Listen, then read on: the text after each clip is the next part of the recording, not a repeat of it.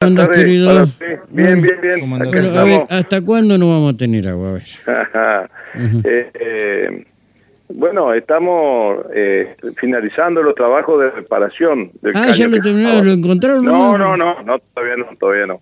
Ah, Nos faltarán Ujú. unas tres horas más o menos para Pa- finalizar con los trabajos. Para, para, No. pero, pero ¿lo encontraron al caño o no? Sí, sí, sí. Ah, sospechábamos por, por donde salía el agua, sospechábamos que era el de 750, Ajá. eh, pero no, era el de 900. Hijo de. De, Mm. de la última reparación que hicimos, un metro más para el lado de la planta de Echeverría. Oh, Así que bueno, para que te des una idea, vos y la audiencia, tuvimos que traer aproximadamente unas 300 camionadas de, de barro Uh. para llegar al pozo que están a 5 metros de profundidad.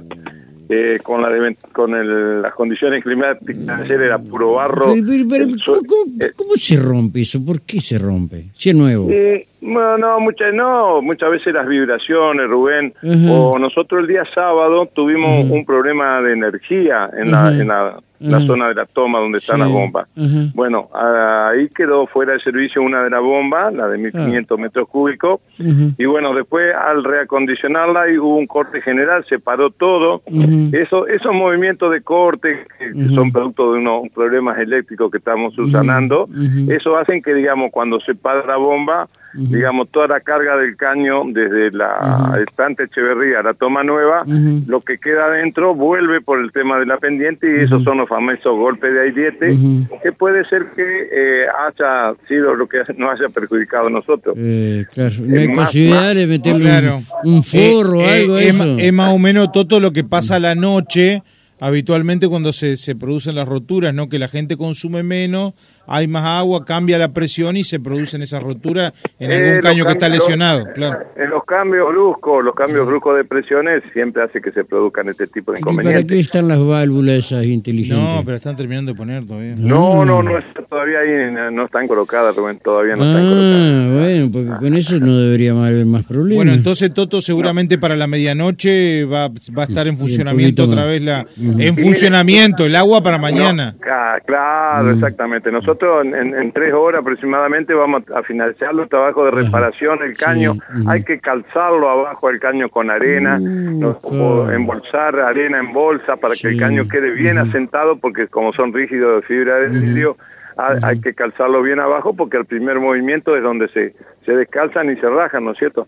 O sea que en tres horas estamos en condiciones de empezar a bombear del río a la planta potabilizadora de Echeverría para empezar a producir Sí. agua para juntar en la cisterna que tenemos ahí para que una vez que levante el nivel al 35, 40%, Ujú. las bombas de ahí entren en funcionamiento para tirar a los distintos centros distribuidores al agua potabilizada. ¿Qué informe, tenés, qué, informe tenés con la bajante del río vos, eh, Toto? No, nosotros tenemos, no, no estamos manejando con, con, o sea, que se va a mantener, que va a bajar, eh, que, no, que no vamos a tener el problema que tuvimos el año pasado, que estuvimos con niveles del bajo cero, ¿no es cierto?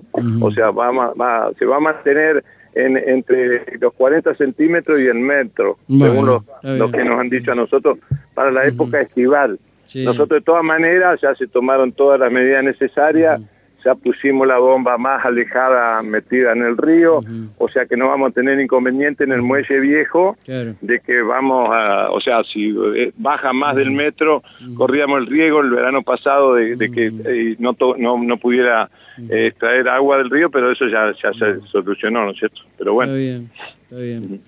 Eh, bueno, Toto, entonces hoy polaco, mañana vemos. ¿Eh? No, hay que ser reiterativo, Rubén, Sí. siempre lo reitero la vez que puedo Sí. eh, a la ciudadanía, recomendar la colocación del tanque de, de reserva, un tanquecito arriba del techo, ante obra sanitaria de la nación, digamos, lo, lo ponía como una obligación, como una exigencia. Cuando uno pedía la conexión de agua, le obligaban al propietario a colocar el, tan- el tanque de reserva. Después eso se dejó de exigir eh, más eh, con el tema de la, de la parte económica. Hoy en día afrontar un trabajo de eso tiene su costo y bueno, lamentablemente la gente que tiene que no tiene tanque reserva está sufriendo las consecuencias. Pero el que pueda, como recomendación, colocar un, tanquecito. Que se un tanquecito de 2.000 litros, que va a ser? Nada. mire, mucho, con 500 nomás por una familia tipo, usted calcule que son casi 100 litros por persona. pero viste que acá en Paraná a la gente le encanta derrochar y sobre todo cuando hay problemas de abastecimiento. Lo que hay que hacer es cobrar el agua y bien cara. Y listo, se acabó. y sí, y sí que sería lindo que